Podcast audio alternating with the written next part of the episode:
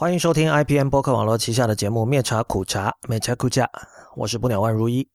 今天是二零一八年一月三日，《灭茶苦茶》的第十二期，这是 IPN 在二零一八年，也就是戊戌年的第一期节目。祝大家狗年快乐！灭茶苦茶是关于日本的节目，我们主张光了解日本是不够的，我们还要活用日本。我们的口号是不伦不类，不易流行。大家可以在灭茶苦茶点 com 找到我们的全部信息。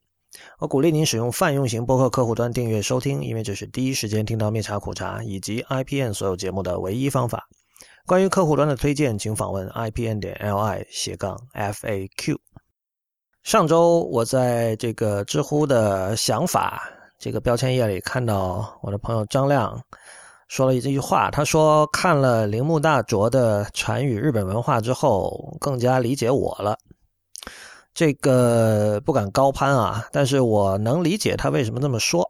铃木大拙是一个用英文写作向呃英语世界的读者介绍日本文化的人。他生于一八九四年，呃，死于一九六六年，所以是相当久远的一个人。但是他的那本嗯禅语日本文化，就英文标题叫《Zen and Japanese Culture》，呃，很早之前就有过中译本。但是近年来，其实我相信很多人是闻其大名而已，但是真正看过的人不多。我自己其实也只是随意翻了翻。从现在的角度看，这本书呢，它里面讲的很多内容似乎是属于常识，就是或者说属于 stereotype 啊，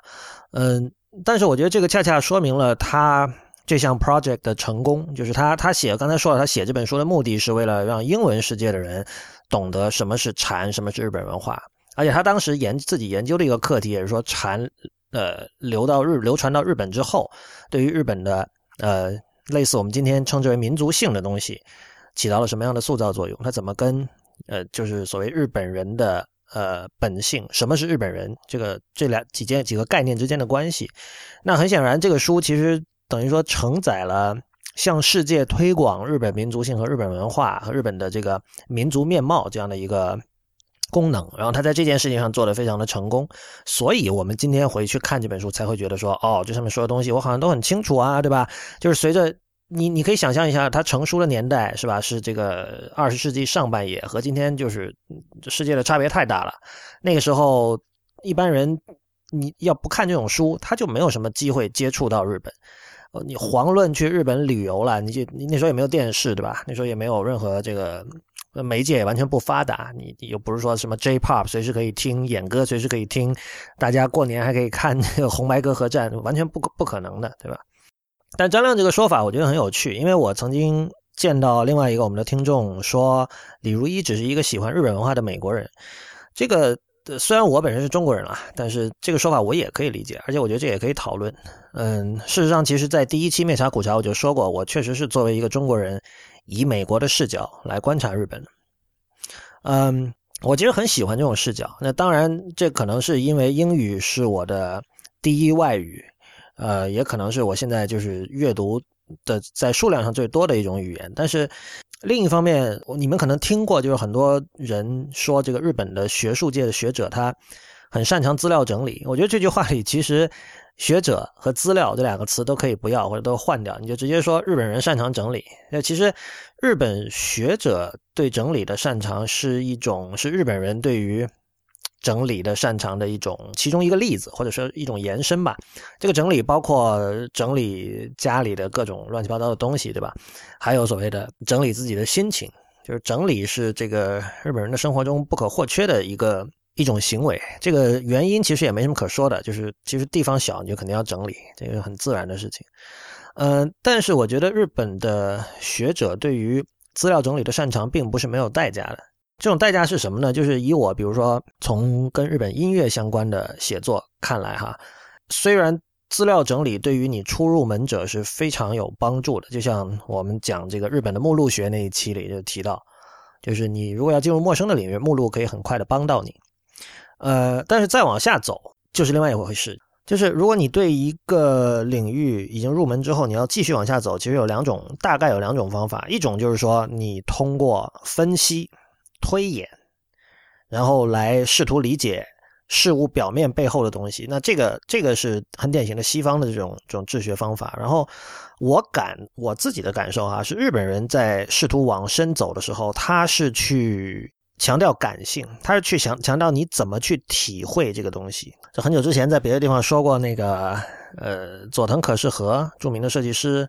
他说过这个感性的分辨率高不高的问题，就日本人很重视感性的分辨率要高。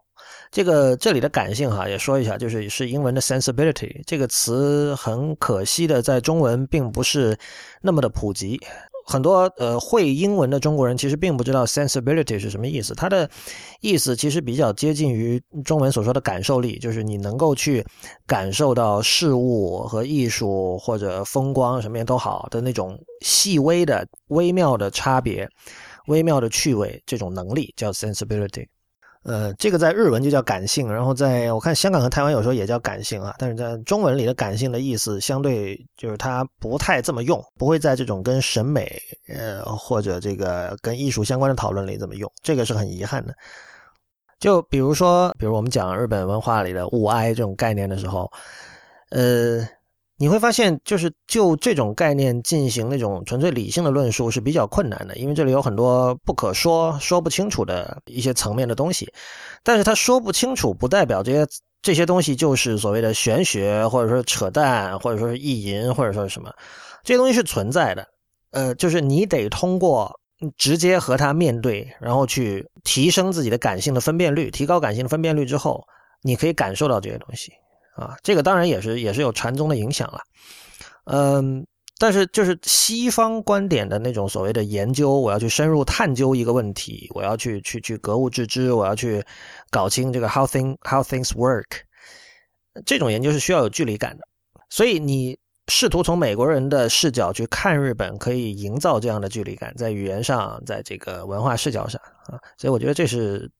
为什么我喜欢从从英文世界的视角观察日本的一个原因。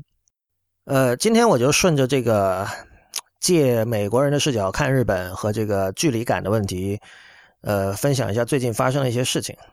东京有一条这个，就这边叫电车啦，其实就是呃，在国内应该是叫有轨电车吧，呃，日本叫做路面电车。这个路面电车就是大家可能比较熟悉，是在香港港岛上的那一条，就是贯穿整个港岛的那个，就是香港人管它叫叮叮。因为它会，它那个开车发车的时候会有这个叮叮的声音，啊，那条线是以廉价，然后它又有有这个路权，就是它中间占了一条轨道。你想香港这么窄的地方，中间占了一条轨道，一直在那开，速度很慢，但可以看风景，所以呢，它有这个兼具呃观光和通勤的功能。那东京也是有很以前有很多这样的路面电车，但是现在只剩一条了。这条叫做都电荒川线。那都电就是运营这条线路的公司，呃，荒川是东京的一个区。然后呢，这条线在今年早些时候，它的名字改成了这个东京樱花线。呃，这个改名的事情就先不去说它了。我个人是觉得荒川线要好得多的，可能不知道是不是跟奥运有关，还是要改造形象。荒川这个。字面意思看起来不太好啊，樱花就是，那其实樱花这个这个东西跟跟我们今天要讲的话题也是有关的哈。但是怎么说呢？就是这条线同样就是它主要是一个通勤线，但是很显然都电公司很卖力的在试图把这条线卖给观光客。什么意思？就是上面会有很多，比如说。你沿线有什么风景可以看？比如它会经过一个地方，你下车走两步就可以到这个手冢治虫的故居，是吧？或者哪里有这个到了樱花季，你可以坐在电车里看樱花，等等等等。呃，事实上你在都电荒川线，就东京樱花线上，你经常确实能看到游客，呃，而这是很容易判断的，就是他们。就像典型的游客一样，会很兴奋的在自拍，在到处进了这个车厢到处看，因为那个车确实很可爱了，就是它每辆车有不同的颜色啊，上面有各种各样的图案，然后里面的装潢也是不一样的。比如说，有时候你运气好，会坐到一辆里面完全是那种复古的木质的那个内部车厢装修的这样的一一的一档车。我呢，因为我经常要坐这条线来通勤，但是我有时候看到里边。遇到这种游客的时候呢，我就很想假装本地人，注意是假装本地人。我我显然我我是中国人嘛，但是我我就我对日本的像这条线沿线的很多文化，我的了解其实跟观光客差不了多少啊。对，我知道那有手冢故志虫故居，我也很想去看的，我还没有去看啊。嗯，但是就是其实真正本地人是什么？可能你你你现在已经八十了，你当年是手冢治虫的邻居，你当时就住在那儿，我觉得这种才叫本地人啊。但是呢，我就很想假装，然后我我就我就想告诉他们，哎，你看这里，你看那里，然后说你你看这条线怎么怎么样，跟他讲解这样的历史，有点像是那种义务导游啊。就是，但我的心态是这样的，我希望让对方可以去猎奇，可以让他有奇可猎，因为这些人，你想他没事儿。专门跑来这边坐这么一条火车，显然是希望能看到很多很新鲜的、很 exotic 的东西。如果他看不到，他很失望的呀。就好像我们这个去那个名山大川，或者去任何这个有名的景点，或者发现原来现场是这样的啊，原来完全不如 Instagram 上面的照片好看嘛，是吧？这样就很不好了。所以我觉得呢，我身为住在这里的人，虽然我不是本地人，但是我有责任让他们有其可猎，这是我的一种心态。这个心态呢，我我最早看到是在那个美剧《Seinfeld》宋飞正传的第六季第十七集，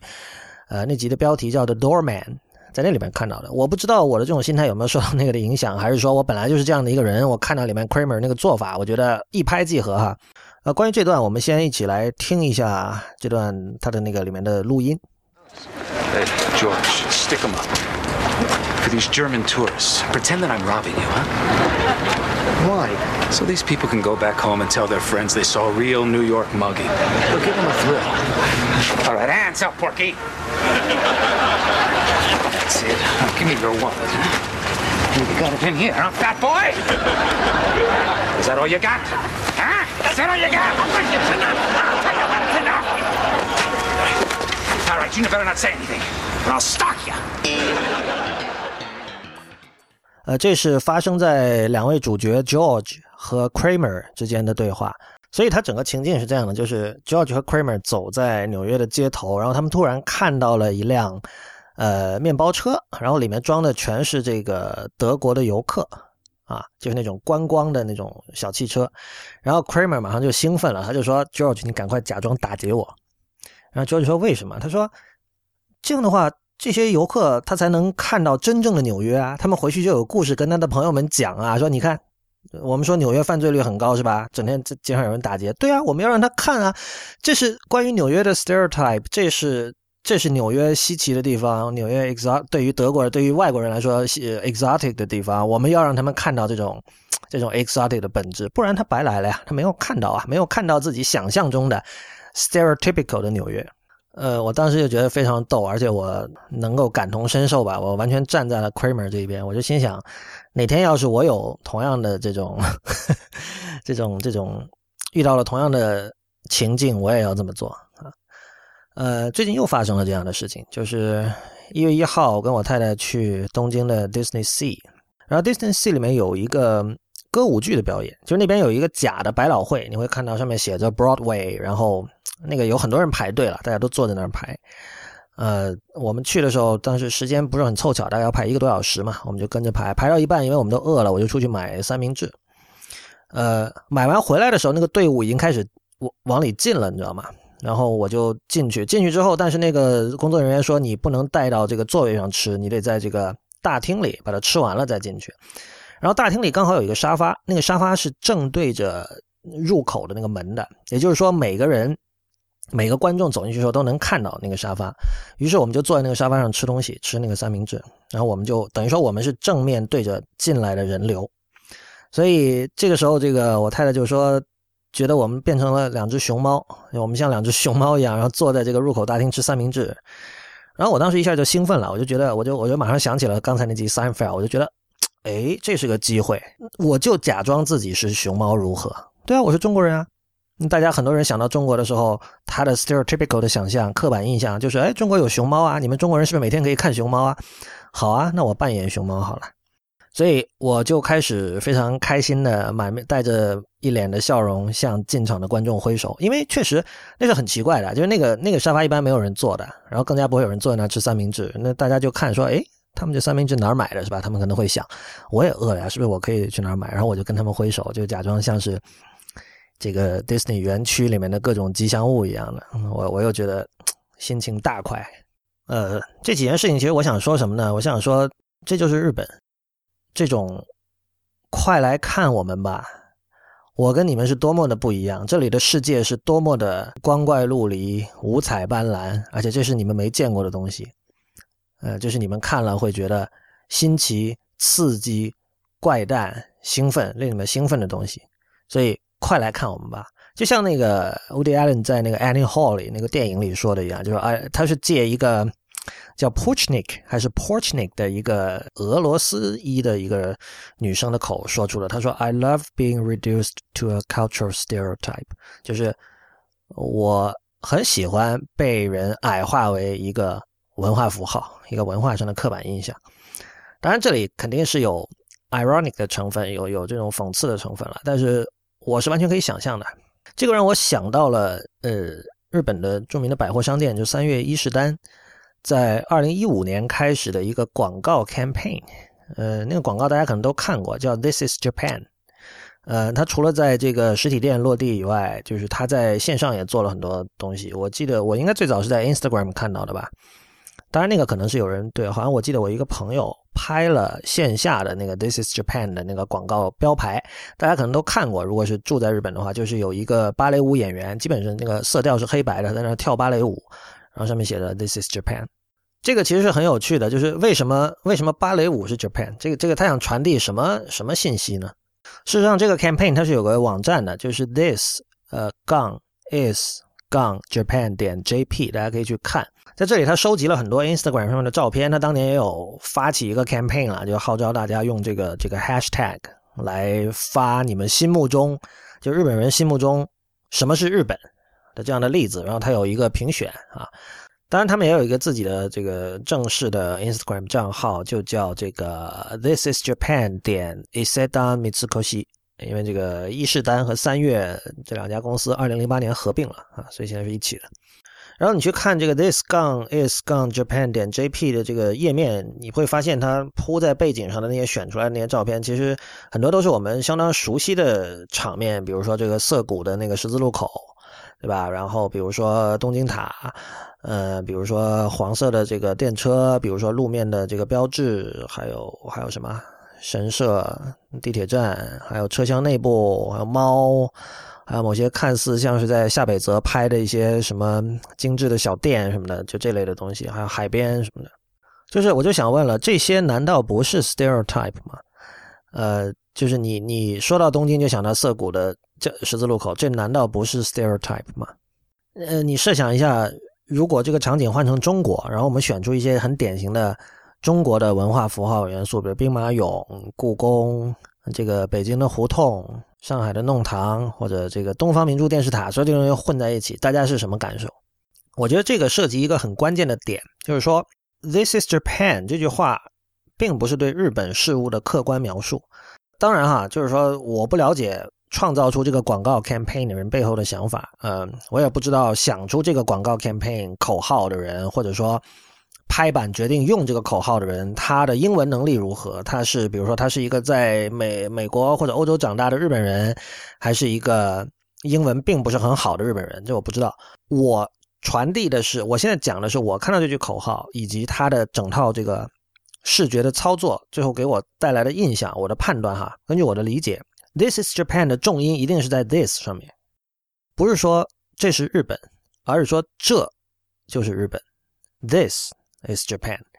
这里这其实这两者的区别是很关键的，就是我觉得其其实日本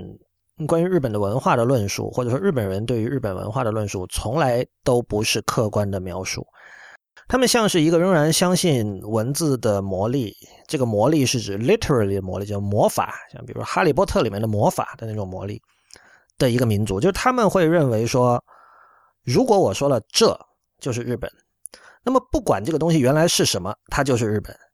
你从这个角度，你就可以理解为什么 This is Japan 上面的那个海报，它那个背景是一个西洋的芭蕾舞演员了。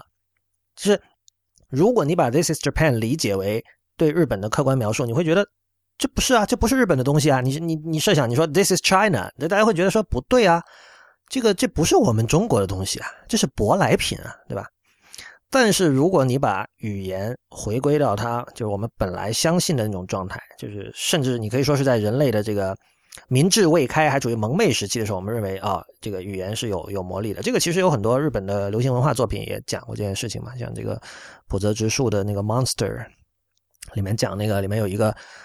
剧中剧，就是叫没有名字的怪物，那个怪物一定要找一个名字啊，就是命名其实是很重要的，命名是有魔力的东西，所以。当你说 “This is Japan” 的时候，呃，你的自信和你对语言之魔力的这种信任，会使得无论这个画面上出现的什么东西，都成为日本的东西。这个跟我一直讲的活用也是有关的。这个活用其实很关键的是，你像是你把一束花从这个它的原来的土壤拔起来，这个时候它它其实，在那个短暂的途中它是死掉了，但是你要在你的这个新的土里把它。把它培养起来，然后培养之后，它肯定变成了别的花了。它至少它不会跟原来完全一样。换言之，它不会是完全正宗的。但它关键是它仍依然是活的，啊，你不是把它做成干花。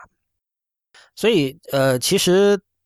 这样想来，我的行为和 Kramer 在 Seinfeld 里面的行为还真的不一样。那个，因为 Kramer 是就是一个纽约人，他是一个货真价实的在纽约住了一辈子的人。然后他向外来的游客展示纽约，虽然是以一种很造作的，而且是虚假的方式在展示。但是它仍然是代表着正宗的本土文化，而我在都电荒川线上做的事情，或者说在这个迪士尼看歌舞剧时候做的事情，就假装熊猫这种事情，呃，更多的像是我从现实里挖了一个挖了一片，挖了一片空白出来，然后我把自己填进去了。说到这里，我们可以来回头讲一下在这个东京 Disney Sea 的感想啊。我是第一次去东京的 Disney，呃，其他的我在我去过美国的 Orlando 的那个 Disney Disney Disney World，啊，东京大家知道可能有两个嘛，一个叫 Disney Sea，还有一个叫 Disneyland。Disneyland 我没有去啊，嗯，但我很奇怪，因为本来我很期待的，因为之前听嗯一些科技美国的科技博客。里面有一些很有名的这个这个科技分析师和评论家，他们因为因为这些人其实他们都具有宅男的性格，所以他们除了讲科技，也会讲一些跟手机、电脑、互联网编程没关的事情，但是都是仍然处在呃这个 geek culture 这个这个御宅族趣味这条线上的东西。比如说迪士尼就是其中之一，因为这个当然跟 Pixar 也有关系了。但是他们有好多人都说。东京的迪士尼比美国的好很多。呃，他在节目里并没有具体说好在哪里，但是我其实不太明。我去了之后，我没有看出好特别多。这个或许 Disneyland 东京的 Disneyland 有些什么东西我不知道，但在 Disney Sea 其实，呃，美国好像现在 Disney World 有那些手环嘛，那个手环基本上就是一个很好用的物联网装置，因为就是 Disney。的世界里，呃，他们可以随意的设计，它不像现实世界，你要做这种设计有各种各样的利益要去协调，还有很很多限制。但是在 Disneyland 里，你要做这种物联网的装置，可以做的很完善，你想怎么做怎么做。就是你用那个手环可以各种可以买票拿 Fast Pass，然后如果你在那里住酒店的话，你可以进开门开酒店的房间门，这个是获得一致好评的一个东西。这边好东京好像没有，呃，但是我其实这个是。怎么说比较次要的东西？更主要的，我在 Disney Sea 的感觉是，它跟日本截然不同。就是它像一个殖民地，或者更准确的说，像一个租界。嗯，比如说我们从细节看哈，就是在 Disney Sea 里面，呃，标志的文字是英文在上，日文在下的，而且英文也会比日文会大很多。呃，这个当然跟东京的就跟日本这。真实的日本，真实的日本世界里的做法是相反的。显然，就是我们在日本看到的路标，肯定日文第一，呃，英文很多时候写的也并不是那么的完善，中文就更不用说了。很多时候，这个甚至，呃，字体都会很成问题啊。这个是题外话。但是，像在 Disney Sea 里看到那种东西，其实和早年的香港一样，是一种非常典型的殖民地的做法，对吧？当然，后来香港也改了哈，后来香港也。我我没有查具体是哪年的，反正现在香港也是经常是中文在上，英文在下。这种事情发生在日本是非常奇怪的，因为就是我们外人对于日本的认知一向是他们非常重视自己的本地文化，而且虽然他们也很哈美哈法，但是另一方面他们对自己文化非常有文化自信，对吧？他们不会不会这样，肯定是先保证这个说日文的人日本人优先。就这个跟中国有点相反。中国我们经常说很多在国外很好的公司或者品牌到了中国味道会变，呃，到了日本其实味道也会变得 往往是更变得更好，对吧？呃，像以前举的例子，像这个，嗯，这个例子并不完全恰当，但是我觉得也也不能说完全不恰当，就是那个 Tower Records，它在美美国早就破产了，但在日本现在还有好几家店，呃，现在生意肯定也不如以前哈，那至少它坚持了这么久。然后我们经常会说啊，这个欧洲人做的面包，对吧？欧式的面包其实日本人做的更好。但是就是一方面你可以讲说，哦，那迪士尼是美国公司啊，他把英文放在上面很正常啊，对吧？他，呃，有的人可能还觉得迪士尼，呃，承担着某种推广美国文化的这样的一种，似乎你的立场不同，有的人可能会觉得是比较邪恶的 这种任务，呃。但是因为这个跟其他的呃外企，就相当于日本的外企，在日本的状态是很不一样的。呃，有很多外企在日本的本地化，就外国的品牌或者产品或者文化，在日本的本地化是做得很好的，就已经甚至达到了。日本日日本有一个专门的概念叫 “wamono”，呃，这这里面的 “wa” 是就是写成和大和民族的和，啊，而 “mono” 在这里是一定要用这个片假名写的，因为 “mono” 本本来是物嘛，物体的物就是东西，但是在这里呢，它用片假名写，就因为片假名是用来标记这个标记外来语的，所以你用坚持用片假名写这个 “wamono” 里面的 “mono” 就表示这是一个呃和洋混杂的东西。Wamono 一般指的是这种在在音乐领域哈，指的是日本人玩的西洋音乐，比如日本人玩的爵士，日本人玩的 funk，啊，日本人的 soul，日本人的 hip hop 等等等等。就是那当然，其实比如说中国也有人玩 hip hop，中国也有人玩爵士，虽然可能数量上不多，可能也不是特别活跃，但是是有的。但是这里的关键是日本把这个东西给它理论化、系统化了。就是他提出了 “wamono” 这个概念，这个跟那个刚才说的 “this is Japan” 是一样的，就是它像是一个像是一个咒语。最近我自己很迷恋 “wamono” 这个概念，就是去去去找那些日本人做的爵士或者什么，呃，这里面有很多趣味，就值得玩味，也值得分析的。但是就是在这样的一个国家，Disney Sea 仍然是一个。非常美式的东西，这个除了刚才说的这个路标的这个英文在上、日文在下这一点之外，我们还看了就刚才说那个歌舞剧嘛，那个是叫叫一个叫 Big Band Beat 的歌舞剧，它是基本是 Swing Jazz 那那个时期的，就是 The Great Gatsby 的那个作者 Fitzgerald 他们他们活跃的那个所谓的叫爵士黄金年代 Jazz Age，the the Jazz Age 那个年代的。视听风景吧，就是那种甩着大腿跳舞，然后有一个 big band，有一个大乐队在背后吹铜管乐，然后有这个人前面这个载歌载舞。呃，当然他的演出水平很高了，就如果你第一次看，肯定会觉得非常的震撼。但是，他居然是英文对白无字幕，我觉得这个在日本人相当罕见。我之前讲过这个日本人对歌词的重视啊，虽然有人提出异议啊，但我现在以我自己看到的。情况来看，我还是坚持这个观点，就日本人对于歌词是比其他地方的人更加重视的。这个，呃，有一个例子可以说明，就是日本有一个词，日文里有一个词叫对译 t a i y a k 这个是说，比如说你呃任何彩，比如说你买一张唱片，呃披头士的唱片，然后它里面有这个歌词嘛，它歌词是那个日英双语的，然后它左右并列排在那里，让你可以很清楚的看到，这种叫叫对译，呃。没错，这个现象本身绝对不是日本才有。你像早年我听歌剧的时候，那歌剧唱片里面是四语对译，对吧？英法呃德意大利语，一般是唱意大利语，然后其他几个语言。那个对我很重要啊，因为我看着那个英文歌词，我可以把整个剧情跟下来，对吧？但是我觉得它有这样一个词汇，这一点是英文，据我所知是没有这样的词汇。中文我查了一下，好像也没有这个说法。对译在中文里，我查到一些是别的意思，说什么。不改变原文结构，仅在必要时调整语序的翻译方法，是一切口笔译活动的基础。这个，反正显然不是同样的意思嘛。就是在这样的一个国家里，他的 Disney Sea 里面的一个假的百老汇歌舞剧演出，居然没有字幕。呃，日本人的日本平均民众的英文水平，想必大家都知道，并不是特别的好了。所以我比较怀疑场内的人，就除了看热闹以外，他们在多大程度上听懂了这个人在说什么。就上面的演员在说什么？我不知道，可能有有没有人会觉得有点大小题大做，但是我个人还是很震惊的，因为比如说以前在网上找那些欧洲文艺电影或者某些这个艺术家的资料，比如关于他的纪录片或者采访片段，或者某些古典音乐家的演奏采访片段，比如说是以什么以欧洲某种我完全就是一无所知的语言进行了采访，你上面找到那些片段里唯一有字幕的就是日本人做的。所以，我觉得日本对于这种翻译，对于这个本地化非常非常的重视，这个是我相信是举世知名的。但是在 Disney Sea 里居然没有，显然不是成本的问题。呃，我想不通是为什么。然后在 Disney Sea 里还有一种奇特的感觉，这个感觉主要是坐里面的一个小火车体会到的。那个它是一个相当于园内通勤线了，就是你从一个点到另一个点，如果你不想走的话，啊，你可以排队坐那儿有一个叫 American Electric Railway。的一个一个车，当然它你可以看到它那个车的设计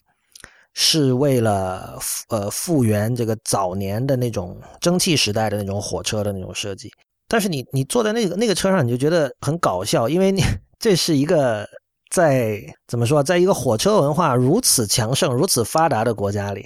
就是你要我真的你你要做那个东西，我觉得完全你不如去做都电荒川线，而都电荒川线事实上它还是一条通勤线，它每天还承担着很多人。这个上下班的这个功能，你知道迪士尼的各种怎么说啊？这个迎客之道已经设计的非常好了，对吧？呃，脸上都要带着那种心快的笑容，对吧？然后各种服务也是非常的完善的。但是这种服务你跟日本本土真正的列车比，很多时候依然是不如的。所以你可以想象哈，就是迪士尼作为一家美国公司。在世界各地开呃迪士尼园区，然后这里说，哎，我们你看，给大家看一下我们当年这个列车的这个风景，呃，很有意思，很复很很复古，而且是那这所谓的这个 Good Old America，对吧？很有意思。但是这些东西在日本还真实的存在着，我不需要看假的。你真的要坐那种冒着黑烟的蒸汽火车，好像现在日本还是有的。所以这个就造成了一个现象哈，就是我们从理性上都知道迪士尼的一切都是假的，但是你在美国。去到迪士尼的时候，那种感受是非常，确实是非常欢乐，因为它跟 美国的现实的差距是很大的。而在日本，你没有这样的感受。刚才的火车就是一个比较具体的例子，我相信大家都可以理解。因为就是说，我没有必要到一个园区里去列火车的旗，我在我在现实生活中就有很多很有意思的火车可以看，这使得它里面的那个火车项目就失去了意义，你知道吧？但是我们抛开这个具体的例子，我们怎么把它把这件事情系统化呢？就是。从某一个角度来观察的话，你可以说日本的一切也都是假的。我们需要说明一下这里的“假”是什么意思啊？这这里的“假”跟呃，比如说很多日本人说中国货都是假的，就是日文叫 “nisemono”，写出来是伪物、虚伪的伪物体的物，那显然不是一个“假”。这里的“假”就是当我们说日本的一切都是假的时候，这里的“假”跟所有的艺术都是假的里面的“假”是一样的。你就以前我们都听过那种故事，什么？早年的中国刚开始有人第大家第一次看到电影的时候，有人看到电影上的反派是吧？然后那个在场下看到那个演员说就要去揍他，因为他分不清屏幕上的幻觉、幻觉，屏幕上的这个假和现实中的真之间的区别。我们说的假是这种假，而这种假是怎么造成的呢？呃，之前我有一期节目我记得讲过那个所谓的 Kodawari 咖啡啊。就是其实是很普通的那种罐装咖啡，但是他说我们这个是 Kodawari 的，然后很细心的给你讲说一二三，我们这个步骤是怎么做的，然后你你的心情会发生改变，然后你就会觉得说哦，这个咖啡好像是挺有匠人的这个心意在里面的哦，但是你的你的舌头或者说你的感官另一方面，他又又在告诉你这个咖啡实在也确实很普通，对吧？这个时候像我的朋友就是说，他说这反映了日本很多东西是行销做得好。他的职人精神是反映反映在行销里，而未必是那个物品本身里面。当我们说日本很多东西是行销做得好的时候，背后其实就暗含了这个是假的。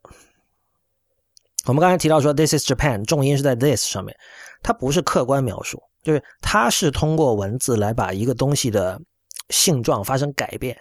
这个当然是假的，对吧？你如果持这个什么客观唯物主义的精神，这当然是假的。其实说这些什么意思呢？就是。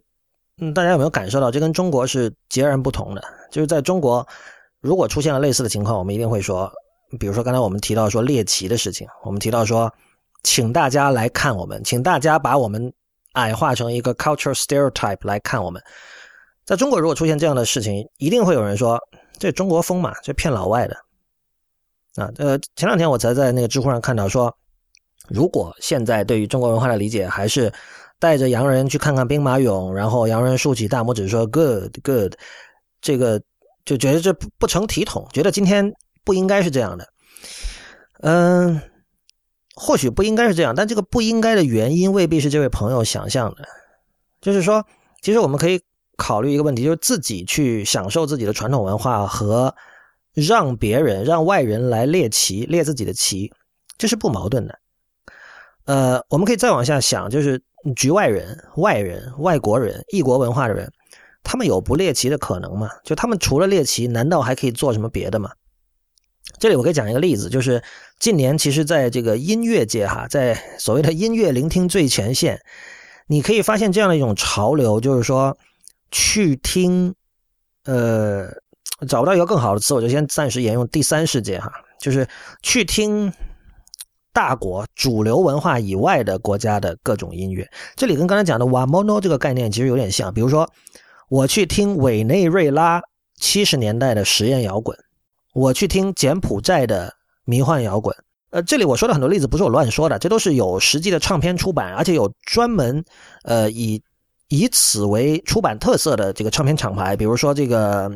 呃这个美国很有名的叫这个 Sublime Frequencies，这个厂牌已经有关于它的学术专著了，讲的就是这个问题。呃，这个在其实世界各国都有这样的聆听方向，国内其实也有。大家可以去看一下深圳的那个旧天堂书店，呃，和那个 B 十现场他们的那个一个应该创始人吧或者老板叫阿飞的，他自己在深圳好像某个电台有一个节目叫《行走的耳朵》，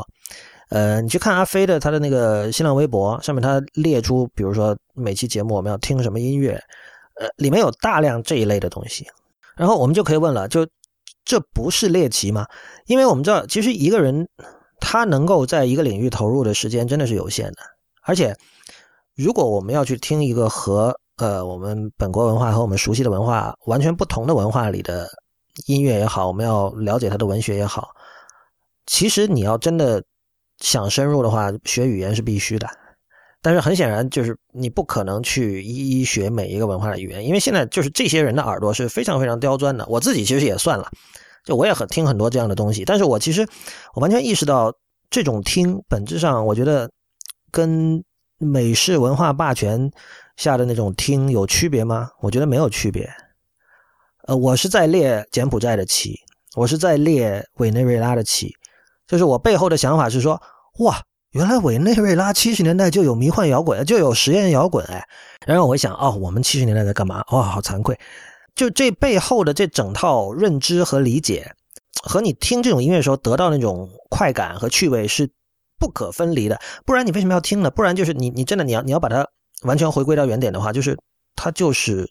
模仿性很强的，就一堆美委内委内瑞拉人在模仿美国人玩摇滚啊，美国人玩迷幻摇滚、实验摇滚，好像没有什么特别。很可能美国人听就会是这样，但有一批美国人他们。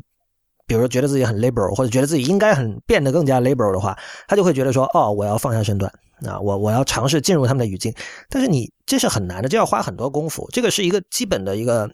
成本投入的问题。绝大多数的人，绝大多数买这些唱片的人，而且他们，我相信他们是真心的在尝试用力的去听这些东西，但他们付不起那样的成本，他们不可能放下自己手头的事情去学一年的这个柬埔寨的语言。然后去去了解当地的和和当时的那些呃摇滚乐、迷幻摇滚相关的各种文化上的丝丝缕缕的这种细节，不可能知道。呃，这里日本就很特别，就是日本它是发达国家，但是它仍然可以猎奇。就比如说我我现在，比如说我听我听那种 wamono 的东西，就是日本人的爵士，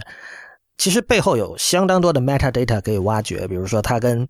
当时的其他文化人的关系，比如说，呃，什么样的乐手当年参加了什么唱片，他现在又在干嘛？哦，这个乐手原来他还在写科幻小说啊，就这种这种东西是听这类音乐的趣味之一。当然，我觉得以日本人来说，他们可能不会这么听，因为这是他们曾经生活过的历史。对我们来说，这像是一个说的不好听，其实有点像是在玩那种呃类似 Sim City 那样的游戏。我我我我。去尝试搞清楚其中每一个点之间的这种连线这样的关系，但是我就说啊，就是其实进入一种文化真的非常非常的难。我觉得日本人可能已经他在很早的时候不知道是想通了这点还是怎么样，或者他选择了完全不一样的道路，他绕开了这一点，他已经不再纠结于我能不能真的进入对方的语会了。我进入语会是没有必要的，猎奇是就是正义，所以日本人喜欢猎别人的旗，日本人也很欢迎别人来猎他们的旗，这就是日本。那么本期的灭茶苦茶灭茶苦茶就到此结束，谢谢收听。我们的网址是灭茶苦茶点 com，我们在新浪微博是 at 灭茶苦茶四个汉字 IPN，在周究会馆和刹那图鉴，也就是 Twitter 和 Instagram 都是 at 灭茶苦茶的全拼。同时，也欢迎您收听 IPN 播客网络旗下的其他精彩节目：一天世界、太医来了、无次元、硬影像、流行通信、选美以及时尚怪物。我们下周见。